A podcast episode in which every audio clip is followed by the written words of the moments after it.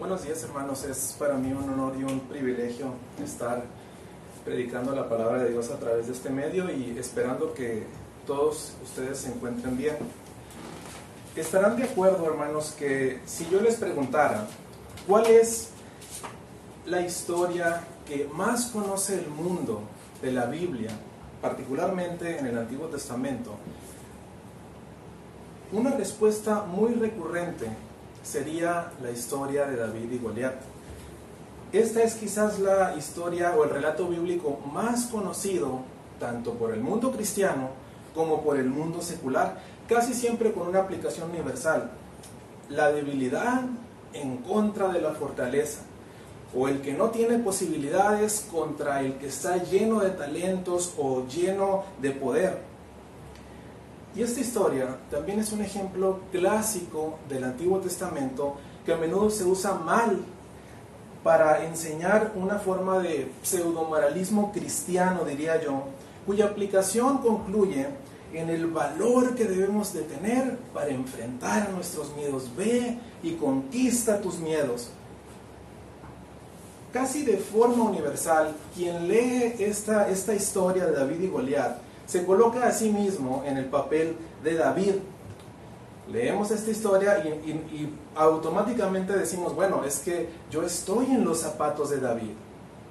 Y en muchas iglesias cristianas me temo que se termina enseñando que este relato bíblico es una clara muestra de que si somos valientes o si somos audaces o si somos lo suficientemente fieles a Dios, entonces vamos a poder salir exitosos aunque las probabilidades no nos favorezcan.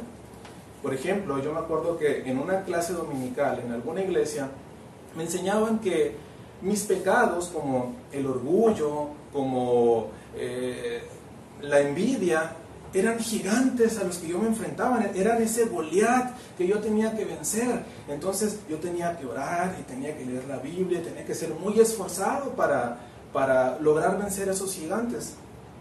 Y sí, ciertamente pueden ser gigantes, pero esto no es lo que nos está diciendo el pasaje. Me temo que esa no es la manera más adecuada de interpretar la Biblia, sino que siempre que estamos leyendo la Biblia, una de las cosas que debemos de preguntarnos es, ¿Dónde está el Evangelio aquí? ¿Dónde están aquí las, buenas nuevas de que Dios salva a aquellos pecadores que no pueden salvarse a sí mismos? El título de la predicación de hoy es Un campeón en quien confiar. Y como ya todos se habrán imaginado, vamos a leer, vamos a estudiar en esta mañana Primera de Samuel, capítulo 17. Quisiera entonces que me acompañaran a leer los primeros 11 versículos de Primera de Samuel, capítulo 17. Y vamos a estar teniendo una serie de lecturas a lo largo de esta predicación. Y poniéndonos de pie, por favor, leemos, acompáñenme a leer la palabra de Dios, que dice lo siguiente, Primera de Samuel, capítulo 17, a partir del versículo 1. Los filisteos juntaron sus ejércitos para la guerra y se congregaron en Soco, que es de Judá, y acamparon entre Soco y Aseca en Efes Damim. También Saúl y los hombres de Israel se juntaron y acamparon en el valle de Ela y se pusieron en orden de batalla contra los filisteos. Y los filisteos estaban sobre un monte a un lado e Israel estaba sobre el otro monte a otro lado y el valle entre ellos.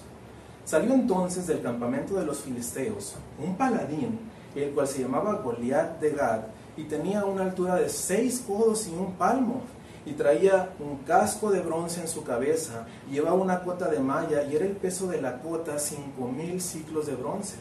Sobre sus piernas traía grebas de bronce y jabalina de bronce entre sus hombros, y el asta de su lanza era como un rodillo de telar, y tenía el hierro de su lanza seiscientos ciclos de, de hierro, e iba su escudero delante de él. Y se paró y dio voces a los escuadrones de Israel diciéndoles, ¿para qué os habéis puesto en orden de batalla? ¿No soy yo el filisteo y vosotros los siervos de Saúl? Escoged de entre vosotros a un hombre que venga contra mí, y si él pudiere pelear conmigo y me venciere, vosotros seremos vuestros siervos. Y si yo pudiere más que él y lo venciere, vosotros seréis nuestros siervos y nos serviréis.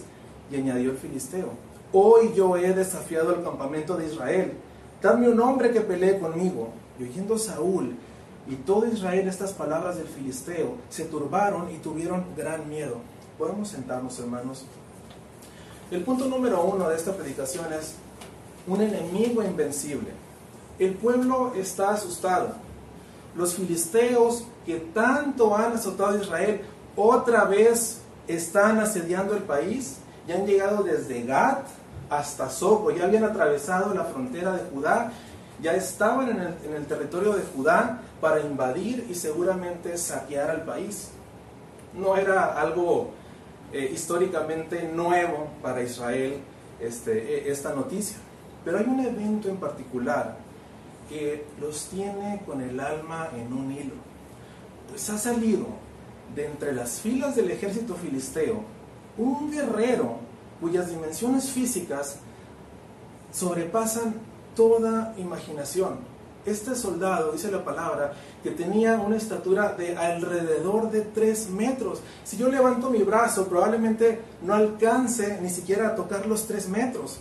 Cuando la estatura promedio de cualquier israelita en ese momento era como de 1,70. Yo mido 1,78, más o menos como hasta acá. ¿Esto qué quiere decir? Que si tomásemos cualquier israelita al azar, más o menos, y lo midiéramos contra Goliat, su frente le llegaría hasta el ombligo de Goliat. Parecían niños frente a él. Más aún, dice que el equipo de batalla, si consideramos todo lo que traía, posiblemente superaba los 150 kilos de equipo de batalla que Goliat parece ser que movía como si trajera cualquier ropa. Es un sujeto insuperable. Y este soldado sale y por así decirlo, pone una oferta. Él dice, este día yo estoy de oferta. Para que nadie más muera, todo se va a reducir al enfrentamiento de dos contendientes, uno por cada bando. Y quizás un ejército sensato, sabiéndose en franca desventaja, pues podría aceptar ese trato como algo razonable, ¿no? Es decir, pues, pues de morir a ser siervo, pues, pues ser siervo.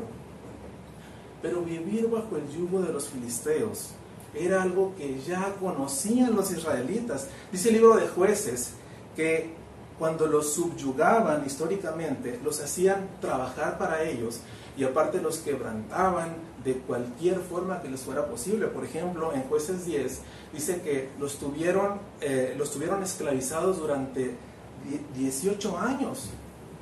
Otro periodo de 40 años hasta antes del nacimiento de Sansón. En otra ocasión les robaron el arca porque sabían que el arca era, una, era el objeto más preciado que tenía la nación de Israel. Entonces fueron los filisteos por el arca, entre muchos otros daños que siempre les estuvieron haciendo. Parece que parte de la cultura filistea era ver cómo hacer la vida imposible a Israel. Entonces, quizás hasta la muerte le resultaba más, más atractiva a un israelita que vivir como esclavos de los filisteos. Y nadie respondía al reto. Ni siquiera los insultos sobre Jehová hacían encender los corazones de los soldados. Dice que todos huían, el rey incluido. No nos habla la Biblia de las capacidades de cada ejército, qué tan grande era uno, qué tan grande era el otro, pero sí nos habla de corazones derrotados por el bando israelita. Nada más de ver a Goliat, ellos ya se sentían derrotados. ¿Cómo se puede vencer a un hombre así? Un hombre invicto, superior en todo aspecto de guerra, un portento físico formado exclusivamente para la batalla. Recordemos, hermanos, nosotros no somos David en esta historia. Nosotros nos asemejamos más a cualquiera de esos soldados amedrentados, tomados al azar y medidos en comparación de Goliat. ¿Qué pasa cuando en nuestras vidas nos enfrentamos a algo que no tenemos la capacidad de manejar? Algo que nos supera. ¿Qué pasa, por ejemplo, cuando recibimos la peor de las noticias? En mi caso, no podemos hacer ya nada más por su hijo. Ya lo intentamos todo. No hay nada más que hacer. Usted tiene que tomar una decisión. Es muy fuerte. O a lo mejor con esta situación del coronavirus, que alguien le diga, usted está despedido, la empresa no está generando, no podemos mantener su sueldo. O por lo mismo, quizás tenemos que embargarle, Señor, señora, porque usted ya no puede hacer frente a sus deudas. Y aquí la aplicación secular seguramente sería, no, es que tú tienes que ser como David. Tú tienes que salir a enfrentar a ese gigante y tener fe en Dios y Dios te va a dar la victoria. Sí, hay muchas cosas que podríamos comparar como un gigante al que nos enfrentamos, pero ninguna, y quiero, y quiero, que quede bien claro, ninguna de estas, por dura que sea, o por dura que haya sido la experiencia que hayas vivido o estés viviendo, son el verdadero Goliat de tu vida. Hay un enemigo ante el cual nadie se ha logrado sobreponer. El ser humano enfrenta a un enemigo invencible ante el cual todos tenemos una cita inminente. El diablo también tiene un ejército poderoso. Y de ese ejército, que ya de por sí es poderoso en sí mismo, dice la palabra que eh, nos presentan a su mejor hombre, a su campeón, un guerrero con el, con el cual ha logrado establecer un imperio, la muerte. Por causa del pecado, cada hombre está condenado a ser vencido por este guerrero, no importa cuál haya sido su impacto en la historia. No importa quién sea, ese, es, quién sea esa persona hoy en día, sus logros el reconocimiento que haya eh, logrado, los metros cuadrados que tenga cubiertos de su pared de reconocimientos, los artículos que haya publicado, el dinero que haya logrado, los inventos que haya hecho, será derrotado por la muerte que incluye separación eterna de Dios en un lugar de máximo tormento. ¿Por qué? Por causa de su pecado. Escúchame bien, tú que me escuchas. Quizás esto suene duro, pero a la muerte no le importan tus logros. Y, y para agravar la situación, como con Goliat, no existe la esperanza de que salga alguien de entre la humanidad capaz de hacerle frente, ni siquiera de darle pelea. Por ejemplo, ¿cuántos hombres que vivieron en la, Primera Guerra Mundial, perdón, están vivos hoy en día? El más joven de ellos debería tener o estar por cumplir 102 años. Un puñado en el mundo. Y que, lo digo con todo respeto, ya están por ser vencidos por la muerte. oyéndonos un poco más atrás, ¿con cuántos hombres podríamos platicar hoy en día que vivieron durante la, guerra civil de los Estados Unidos? Con ninguno. Según los registros ya todos han muerto. Todos fueron derrotados por la muerte a causa de, los pecados. Se calcula que a lo largo de la historia han vivido más o menos como 108 mil millones de seres humanos, ninguno de los cuales logró vencer a la muerte. Es decir, que si considerásemos que cada uno de esos seres humanos fue un intento por vencer a la muerte, tenemos que todos los intentos han fracasado. Qué duro es esto, hermanos. Qué duro es esto. Porque, porque miren, hay ocasiones en las que personas que han experimentado, digamos, una, enfermedad muy difícil, que, o, que han, tenido accidentes en, en, los que la fatalidad ha estado cerca, publican con toda la buena intención y sintiéndose agradecido, vencía la muerte. O un aplauso para este campeón que venció a la muerte. No, no venciste a la muerte postergaste tu encuentro con ella por la gracia de Dios, pero no venciste a la muerte. Es un enemigo al que no podemos vencer. Fíjense, si tan solo los hombres pudieran, pudieran ver físicamente a la muerte y las consecuencias después de esta, como en aquel entonces los israelitas podían ver físicamente a Goliat que los amenazaba, estarían totalmente aterrados, rogando por alguien que salga a pelear por ellos, porque se darían cuenta de que no hay algo que puedan hacer para evitar la derrota. Quisiera que me acompañaran a leer a partir del versículo 17 en ese mismo pasaje, que dice lo siguiente. Y dijo Isaí a David su hijo, toma ahora para tus hermanos un efa de este grano tostado y estos diez panes, llévalo pronto al campamento a tus hermanos, y estos diez quesos de leche los llevarás al jefe de los mil, y mira si tus hermanos están buenos, y toma de ellos y toma prendas de ellos. Y Saúl y ellos y todos los de Israel estaban en el valle de Ela peleando contra los filisteos. Se levantó pues David de mañana y dejando las ovejas al cuidado de un guarda, se fue con su carga como Isaí le había mandado. Y llegó al campamento cuando el ejército salía en orden de batalla y daba el grito de combate. Y se pusieron en orden de batalla Israel y los ejércitos, ejército frente ejército. Entonces David dejó su carga de mano del que guardaba el bagaje y corrió al ejército. Y cuando llegó, preguntó por sus hermanos si estaban bien. Mientras él hablaba con ellos, he aquí que aquel paladín que se ponía en medio de los campamentos, que se llamaba Goliat, el filisteo de Gad, salió de entre las filas de los filisteos y habló las mismas palabras y las oyó David. Y todos los varones de Israel que veían a aquel hombre huían de su presencia y tenían gran temor. Y cada uno de los de Israel decía, ¿no habéis visto aquel hombre que ha salido? Él se adelanta para provocar a Israel. Al que le venciere, el rey le enriquecerá con grandes riquezas y le dará a su hija y eximirá de tributos a la casa de su padre en Israel. Entonces Habló David a los que estaban junto a él diciendo, ¿qué harán al hombre que venciera a este filisteo y quitara el oprobio de Israel? Porque ¿quién es este filisteo incircunciso para que provoque a los escuadrones del Dios viviente? Y el pueblo le respondió las mismas palabras diciendo, así se hará al hombre que le venciere. Punto número dos es, se levanta un voluntario.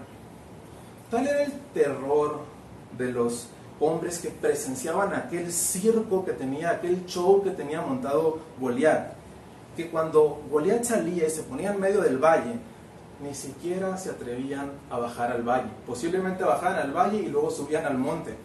¿Qué dice el versículo 8? Recordemos que Goliat gritaba, escoged de entre vosotros a un hombre que, que venga contra mí.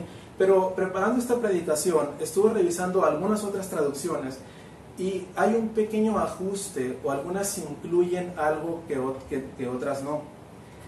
Y, hay un, y me gustó una que dice, elijan a uno de ustedes que baje a pelear conmigo.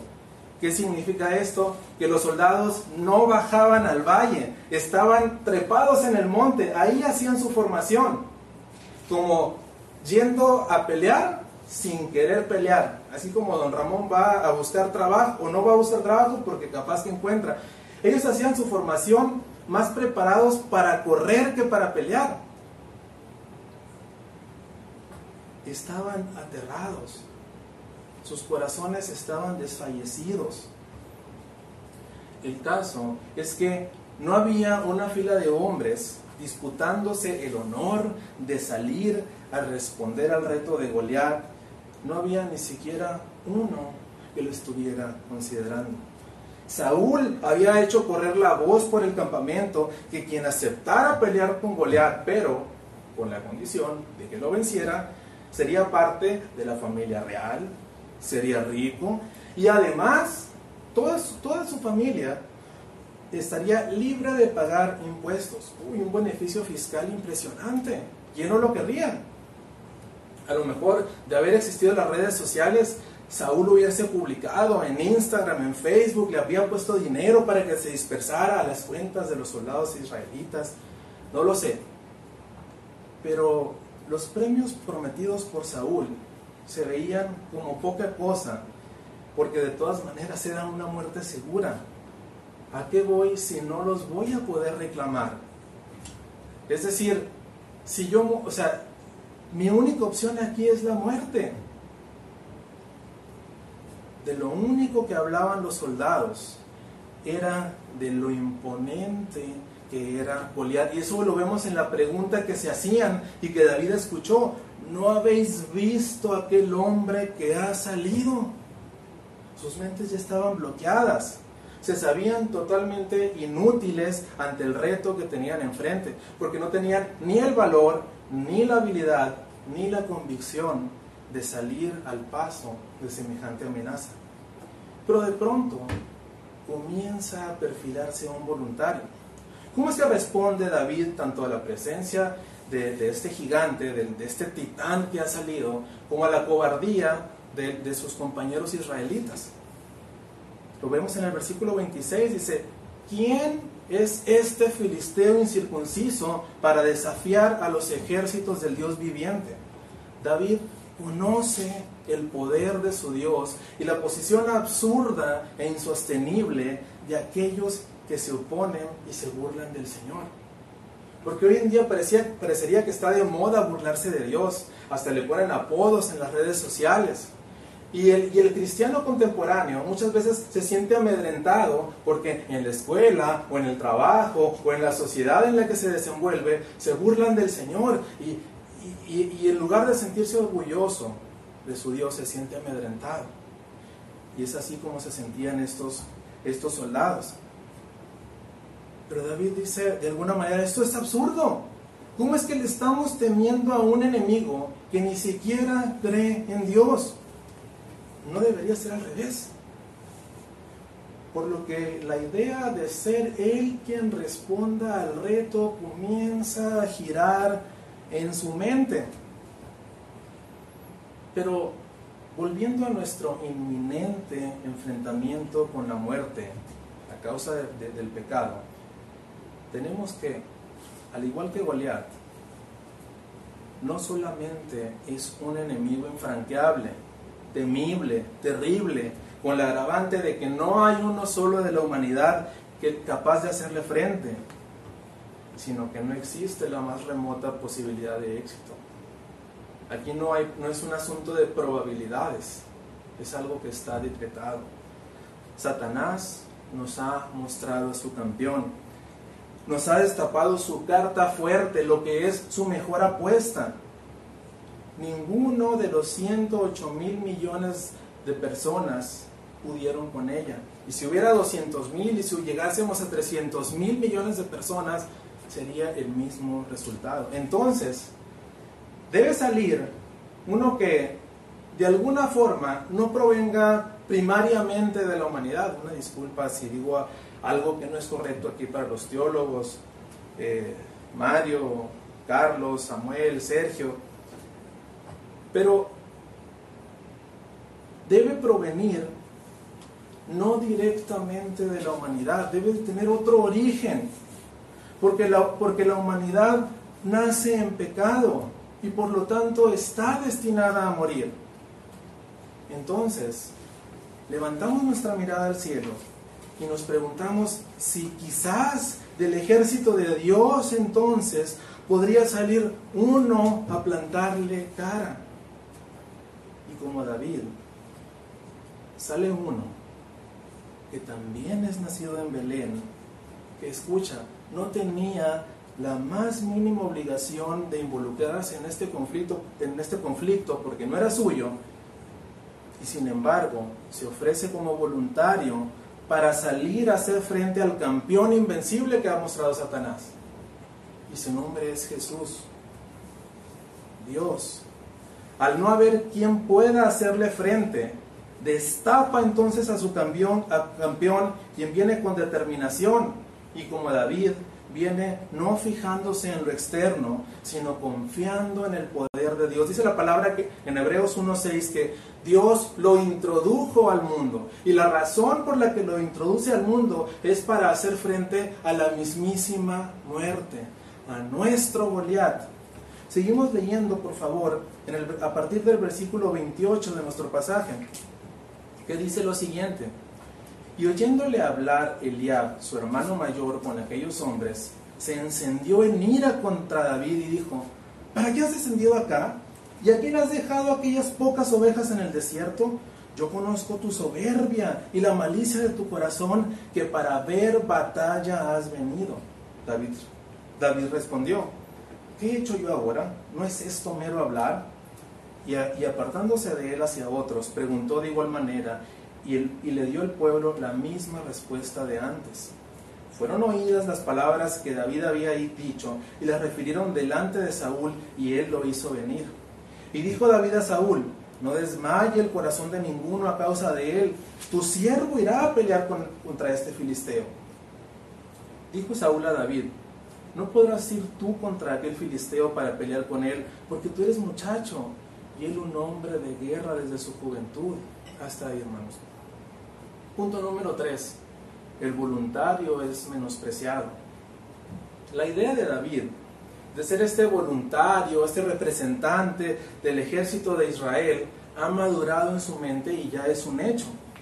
Sin embargo, con lo primero que se encuentra es con el desprecio de su propia gente. Increíble.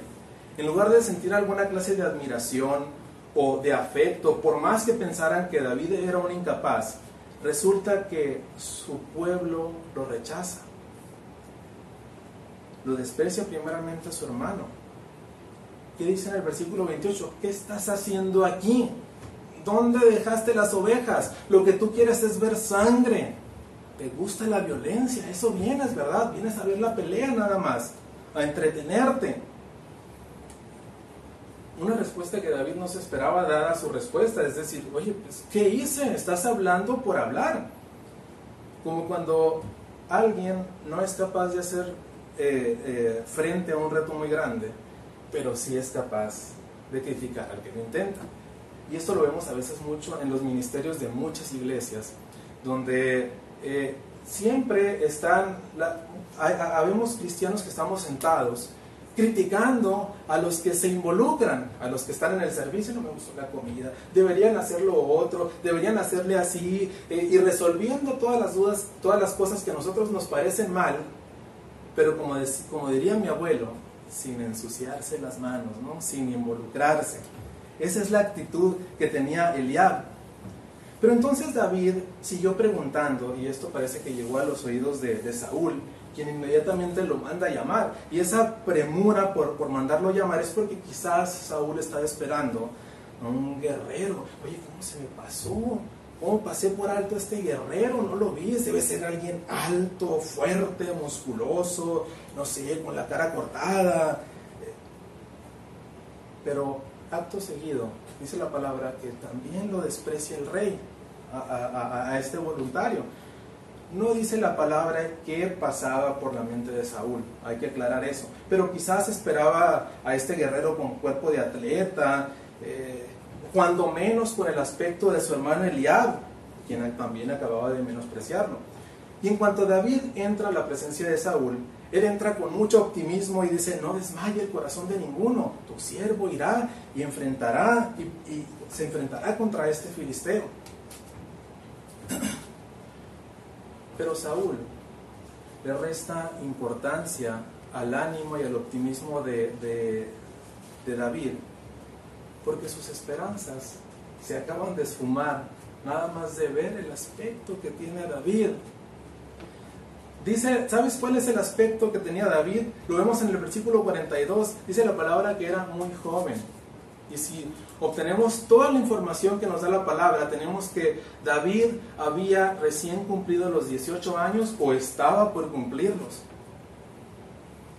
No parecía un leñador del bosque, y menos un luchador. ¿Sabes cuál era su aspecto? Su aspecto era el de un joven que está por graduarse de la preparatoria, que apenas anda eligiendo carrera. Ese era el aspecto de David. Quizás un hombre delgado, sin mucha presencia física. Pero no era algo, digamos, nuevo para David ser despreciado. En el versículo anterior, en perdón, en el capítulo anterior, en el capítulo 16, nos dice la palabra que Dios había enviado a Samuel a que ungiera a uno de los hijos de Isaí como el nuevo rey de Israel que, eh, que tomaría el trono de Saúl, porque Saúl había sido ya desechado. Entonces llega Samuel a la casa de Isaí y al que ve más fornido, con mayor presencia física, que casualmente era Eliab, a él, a él lo quiere ungir. Entonces Dios le dice, no, no te fijes en lo externo. Entonces Isaí hizo desfilar a todos los hermanos de David, excepto a él, porque Isaí, quizás, al igual que Samuel, pensaba que David era el menos indicado para ser rey o para ser ungido en este caso. Entonces, no era algo nuevo para él. ¿Qué pasa? Entonces Israel menosprecia a quien daría la cara por ellos. Nosotros también, en nuestro inminente encuentro con la muerte, no teníamos la más remota esperanza de victoria. No teníamos quien diera la cara por nosotros. Todo que perder, nada que ganar. Pero entonces llega uno y se ofrece a tomar nuestro lugar en esa batalla. Pero al igual que David, Jesús, nuestro Jesús nacido en Belén, nuestro voluntario, fue siempre objeto del menosprecio de su propio pueblo. Felipe preguntó, ¿de Nazaret, ese mucho puede salir alguien? ¿Algo bueno? Juan 1.46. De Galilea nunca se ha levantado profeta, dijeron los fariseos en Juan 7.52. ¿No es este el hijo de un simple carpintero? Preguntaron en una sinagoga en Mateo 13:55. Los fariseos lo llamaron bastardo, Juan 8:41. Pero también si tú has leído todo el Nuevo Testamento, te vas a encontrar con que lo llamaron ignorante, endemoniado, inculto, anarquista, pecador, loco y muchos otros calificativos. Porque al igual que, al igual que Saúl y sus soldados, los judíos miraban solamente lo externo ellos esperaban un, representante mesiánico que fuera un líder político, carismático, que devolviera a Israel las glorias de Salomón. Que Israel fuera, volviera a ser, perdón, la potencia número uno del planeta. Pero, ¿un Mesías que nos salva de los pecados? ¿De quién me estás hablando? Yo no soy pecador. Por eso le decían a Jesús, Oye, pues tú comes con pecadores porque ellos no se consideraban como pecadores. O un Mesías que llama al arrepentimiento, yo no tengo nada de qué arrepentirme. Y que además dice que el que no come su sangre y bebe su sangre, perdón, come su carne y bebe su sangre no tiene parte, parte con Dios. O un Mesías que me llama a que obedezca a mis gobernantes romanos si yo los odio. Son unos impuros aparte un Mesías que se deja ser humillado, torturado, escupido, para terminar muriendo desnudo en una cruz. Qué difícil de creer es eso. No, no, no, no, no, me resulta lógico. Así como para los soldados del ejército, David no era suficiente para ser su representante. Para los judíos Jesús no era suficiente para ser el suyo y el pueblo menospreció a su campeón. Dice Juan 1.11, a lo suyo vino y los suyos no le recibieron. Pero a diferencia de David, a quien le tomó por sorpresa este desprecio, Jesús, sabiendo que sería despreciado, fíjate, fue voluntario para salir a enfrentar la misma muerte. Claro, David también fue despreciado y, y fue a enfrentar a Goliat, la diferencia es que la diferencia entre uno y otro es la divinidad, que uno es el creador y, lo sabía, y sabía que sería despreciado. Entonces, mientras los suyos menosprecian a Jesús, Dios, fíjate en contraste, da la siguiente orden para nuestro campeón en Hebreos 1.6, dice, adórenle todos los ángeles de Dios, que no haya uno solo de los ángeles que no le adoren que no haya una sola rodilla que no se doble ante Él, porque Él es digno de ser adorado. Pero los judíos ya habían perdido de vista al enemigo. Ellos pensaban, como repito, que el Mesías los salvaría militarmente de, este yugo que tenían del, imperio romano. Y ellos pensaban que el Mesías este, les traería abundancia y sanidad.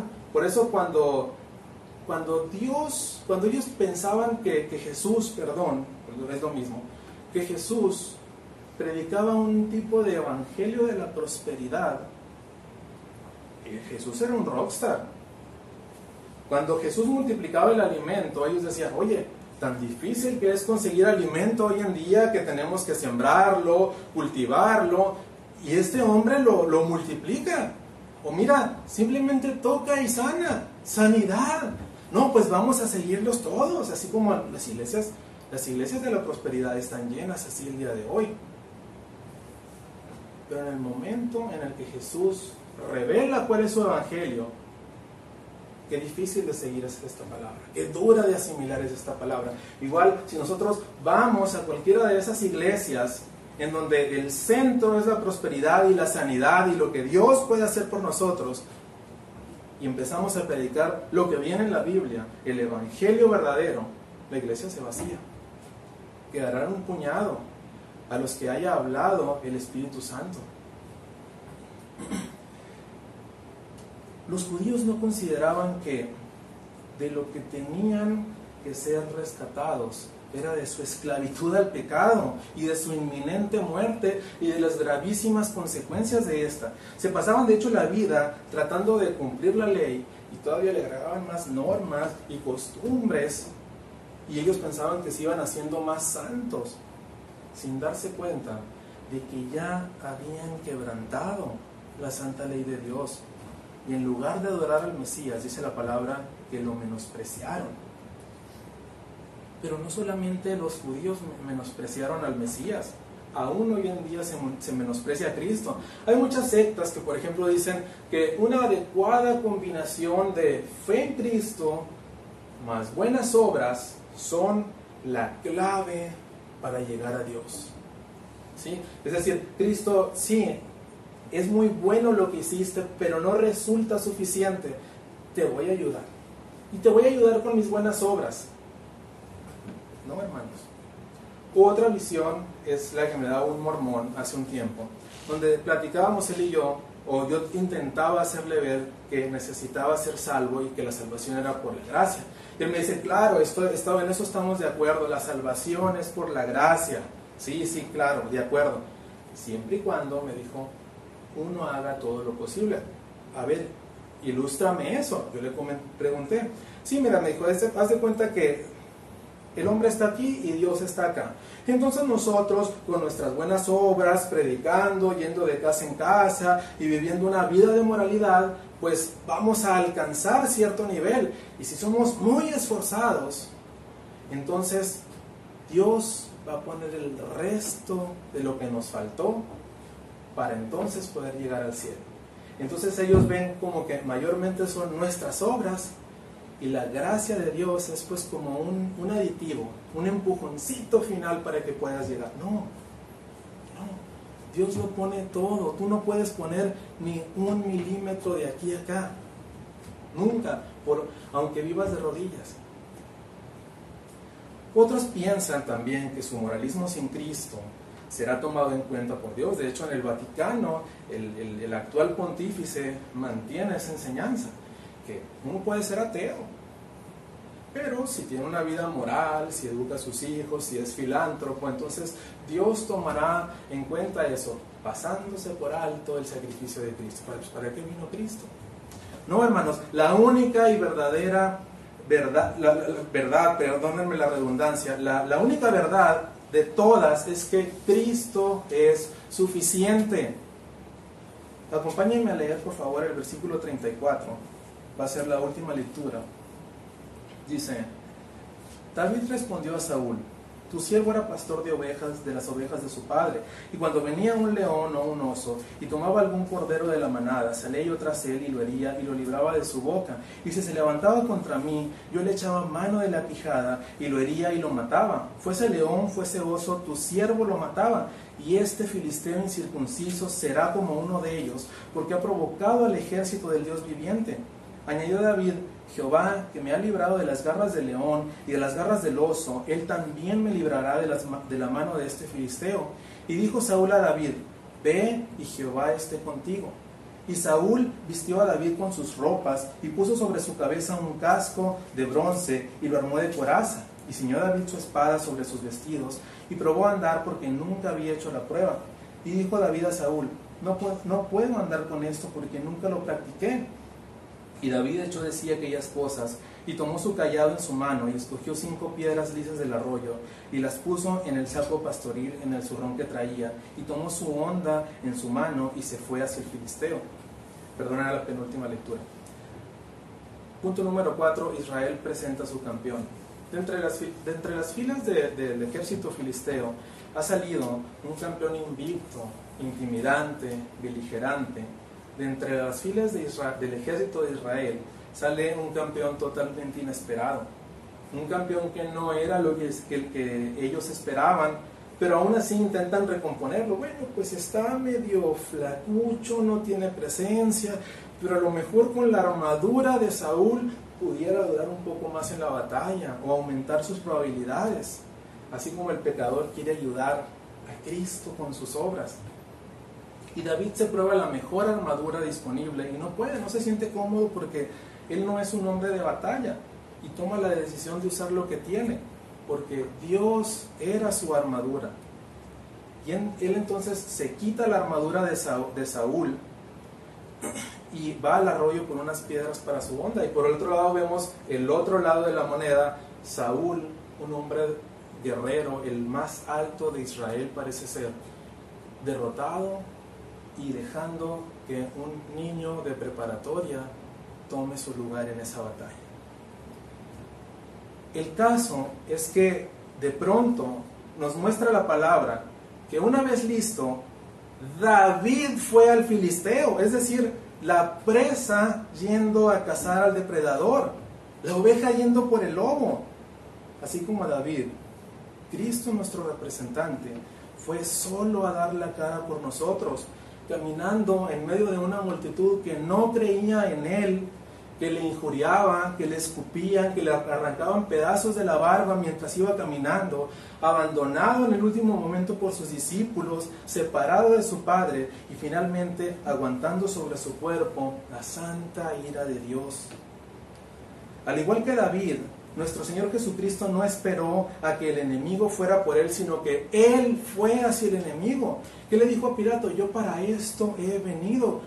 Cuando, cuando Pilato lo tenía ya preso, ¿Qué quiere decir esto? No pienso en otra cosa que satisfacer la justicia que demanda mi Padre. Y unas horas antes le, preguntó a Pedro de manera retórica, ¿la copa que el Padre me ha dado no la he de beber, Pedro? Porque Pedro le decía metafóricamente, Señor, no salgas a ese campo de batalla, no enfrentes a Goliat, te van a matar. A lo que Cristo respondió, por supuesto que voy a ir a ese campo de batalla por mi Padre y por mi pueblo y voy a vencer. Hermanos, Jesús no fue perseguido esa noche y cercado y capturado gracias a la astucia de los líderes de Israel. Él estaba orquestando todo. Él usó la maldad y la conspiración de los líderes de Israel para cumplir sus propios propósitos, porque él iba a salir sí o sí a ese campo de batalla llamado el Calvario, a librar, escucha, la más tremenda, la más feroz y la más difícil de todas las batallas, la batalla contra la muerte. Versículo 41, ahora sí última lectura. Y el filisteo venía andando y acercándose a David y su escudero delante de él. Y cuando el filisteo miró y vio a David, le tuvo un poco porque era muchacho y rubio y de hermoso parecer y dijo el filisteo a David, ¿soy yo perro para que vengas a mí con palos?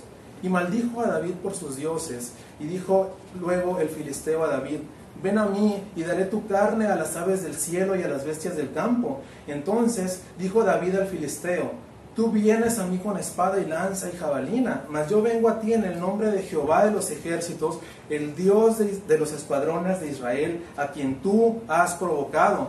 Jehová te entregará hoy en mi mano y yo te venceré y te cortaré la cabeza y daré los cuerpos a los filisteos, de los filisteos a las aves del cielo y a las bestias de la tierra y toda la tierra sabrá que hay Dios en Israel. Y sabrá toda esta congregación que Jehová nos salva con espada y con lanza, porque de Jehová es la batalla y Él los entregará en, nuestras manos. Y aconteció que cuando el filisteo se levantó y echó a andar para ir al encuentro de David. David se dio prisa y corrió a la línea de batalla contra el filisteo. Metiendo David su mano en la bolsa, tomó una piedra, una piedra y la tiró con la onda e hirió al filisteo en la frente. Y la piedra quedó clavada en la frente y cayó sobre su rostro en tierra. Así venció David al filisteo con honda y piedra, e hirió al filisteo y lo mató sin tener David espada en su mano. Entonces corrió David y se puso sobre el filisteo, y tomando la espada de él y sacándola de su vaina, lo acabó de matar y le cortó con ella la cabeza. Y cuando los filisteos vieron a su paladín muerto, huyeron. Levantándose luego los de Israel y los de Judá gritaron y siguieron a los filisteos hasta llegar al valle y hasta las puertas de Ecrón y cayeron los heridos de los filisteos por el camino de Saraim hasta Gat y Ecrón. Último punto, sé que se me ha acabado el tiempo, este, una disculpa, pero último punto es, punto número 5, el campeón triunfante. Una de las primeras cosas que sorprende es este intercambio de palabras entre los contendientes. Goliat le anticipa a David cuál va a ser el resultado de la batalla, mientras que David le dice que no, que va a ser al revés, pero que a diferencia de él, no será la voluntad y el poder de Dios la que lo haga caer no solo a él, sino a todo su ejército. Y una de las razones por las que David habla con tanta pasión, la vemos en el, en el versículo 45, que dice, mas yo vengo a ti en el nombre de Jehová de los ejércitos, a quien tú has provocado.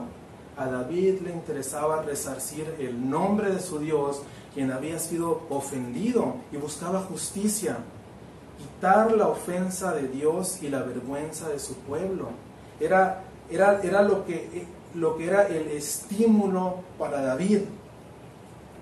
Como David, a Jesús le motivaban cosas similares.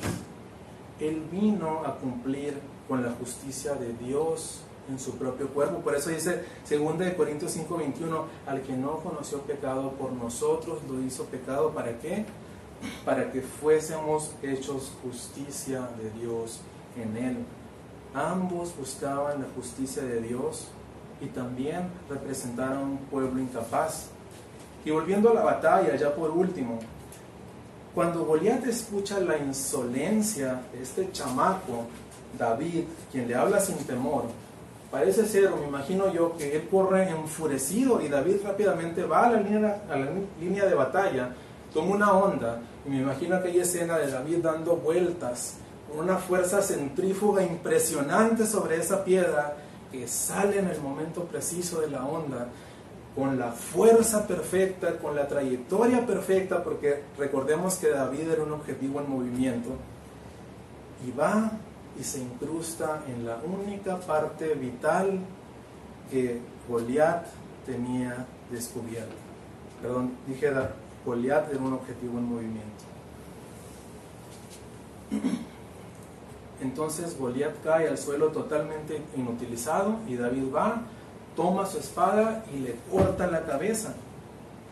Nadie en ese, en ese día se imaginó que Goliat pudiera salir vencido y menos bajo el filo de su misma espada. Así nuestro Cristo hirió también en la, en la cabeza a la serpiente, porque eso estaba profetizado desde el Génesis 3.15, que la simiente de la mujer, que es Cristo, heriría en la cabeza a la serpiente que es el diablo. Jesús usó incluso la misma arma de su contrincante para acabar con su reinado. Fíjate lo que dice Hebreos 2.14, dice, así que por cuanto los hijos participaron de carne y sangre, él también participó de lo mismo para destruir, escucha, por medio de la muerte al que tenía el imperio de la muerte, esto es, al diablo. Jesús destruyó a Satanás y a su muerte por medio de su muerte. Cuando Satanás quiso tentar a Jesús, y digo quiso porque eso es imposible, y no pudo hacerlo caer, él pensó que si le quitaba entonces la vida, terminaría derrotándolo, sin, sin tener idea que con eso él mismo sería derrotado. Una de las cosas más importantes de este texto bíblico, hermanos, no es el heroísmo de David, no es la valentía que debemos de tener, es la soberanía de nuestro Dios. quizás haya quienes pudieran argumentar, bueno, ciertamente es una probabilidad de un en un millón que David hubiera vencido a ese hombre. Eh, y, y, bueno, pues le tocó y ganó, ¿no, hermanos? Si David hubiese estado en ese campo de batalla un millón de veces, un millón de veces hubiese caído Goliat. ¿Por qué? Porque Dios lo estaba protegiendo. ¿Y por qué Dios estaba protegiendo a David? Porque estaba protegiendo su linaje. David tendría un hijo que se llamaría Salomón, Salomón tendría un hijo que se llamaría Roboam, y así por varias generaciones, hasta volver a llegar a una pequeña aldea llamada Belén, donde nacería un bebé, un bebito, llamado Jesús, que sería nuestro redentor, nuestro campeón voluntario que, que, que, vendría a vencer a la muerte. No, hermanos, Jesús no estaba en ese campo de batalla con los dedos cruzados esperando que David, que David saliera triunfante. Y pensando, ay, ¿en qué cosas te metes, David? ¿Por qué eres tan impulsivo? Pones en jaque mis planes, los arriesgas. No, hermanos, Dios decreta sus planes y no existe quien los pueda cambiar. Por eso podemos confiar en Cristo como nuestro campeón que nos salva de la muerte, porque Él ya ha salido a derrotar a ese enemigo que nos resultaba imposible evadir e imposible derrotar. ¿Y sabes qué? Él ha compartido esa victoria contigo. Todos aquellos soldados permanecieron sentados sin hacer nada mientras David salió a, pelear contra Goliat. Y cuando David triunfó, todos supieron suya la victoria. ¿Ellos la ganaron? ¿Ellos hicieron algo? No. Lo hizo David.